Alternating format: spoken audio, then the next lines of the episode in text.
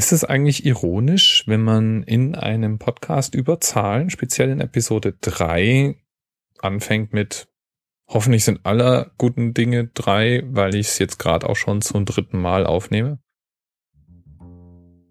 Die meisten Dinge lassen sich in drei Schritte zerlegen. Ein Anfang, ein Mittelteil, ein Schluss. Wir werden geboren, wir leben, wir sterben.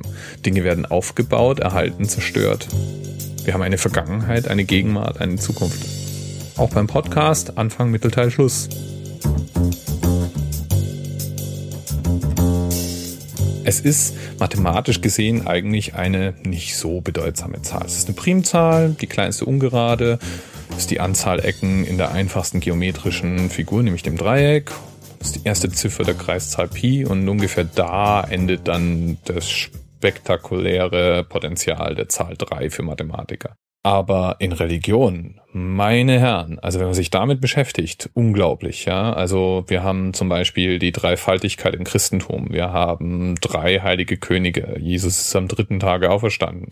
Und das haben wir natürlich alles, weil das Christentum ja eigentlich eine eher jüngere Religion ist, nicht selbst erfunden, sondern das haben wir von älteren Religionen, sagen wir mal, inspiriert übernommen. Da hätten wir zum Beispiel die drei Hauptgötter der griechischen Mythologie. Zeus, Poseidon und Hades. Oder die drei Hauptgötter der ägyptischen Mythologie. Isis, Osiris und Horus. Die Hinduisten haben Brahma, Vishnu und Shiva und äh, so weiter und so weiter und so weiter. Was äh, meine komplette Familie sofort im Sinn hatte, als ich gesagt habe, jetzt nehme ich die Episode über die drei auf, waren Märchen. Und ja, klar, Logisch, man hat immer drei Wünsche, es sind drei Prüfungen, es sind äh, drei Brüder, die unterwegs sind. Und das kommt natürlich daher, weil Märchen in aller Regel sich die Dinge greifen für ihre Symbolik, die in unserer Welt in irgendeiner Form bedeutsam zu sein scheinen. Und das dann für Muster verwenden, die wir immer wieder erkennen. Also die drei Brüder beispielsweise, die drei Prüfungen zu bestehen haben, sind selten gleichberechtigt, sondern da ist immer ein Bruder, der irgendwie jünger ist und im Laufe des Märchens reift, bis er den anderen zwei übertrumpfen kann. Oder es sind drei Prüfungen, die einen ganz ganz besonders großartigen Preis ähm, möglich machen und so weiter. Übrigens, der Gipfel der Dreier-Schachtelung ist da meiner Meinung nach das Märchen Der Teufel mit den drei goldenen Haaren.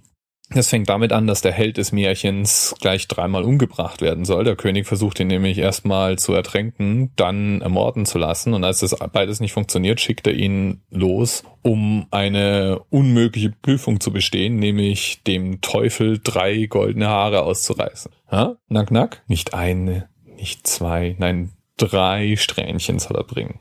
Und auf dem Weg zum Teufel werden ihm dann drei unlösbare oder scheinbar unlösbare Rätsel gestellt, die er natürlich selbstverständlich alle besteht und diese ganzen Abenteuer dazu nutzen kann, irgendwann mit seinen drei Haaren zurückzukommen und dann über den bösen König zu siegen bei all diesen Märchen, da gibt es ja diese eine Kategorie Märchen, wo irgendein verzaubertes Wesen auftaucht. Eine Fee, ein Geist, Rumpelstilzchen, wer auch immer, und drei Wünsche gibt. Und was ich mich da immer gefragt habe, ist, warum der Held dieser Geschichte eigentlich nie das Hirn zusammenbringt, die eine sinnvolle Antwort zu geben.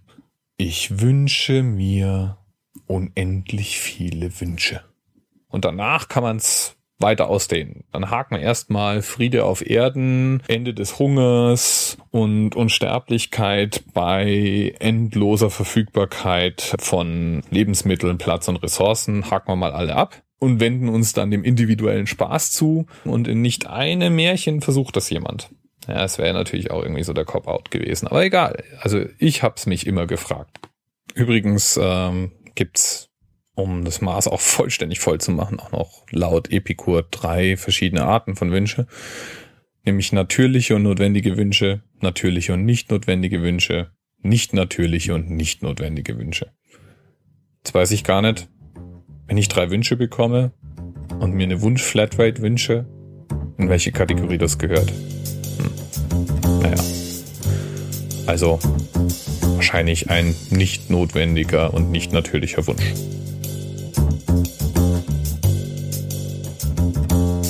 Bis morgen.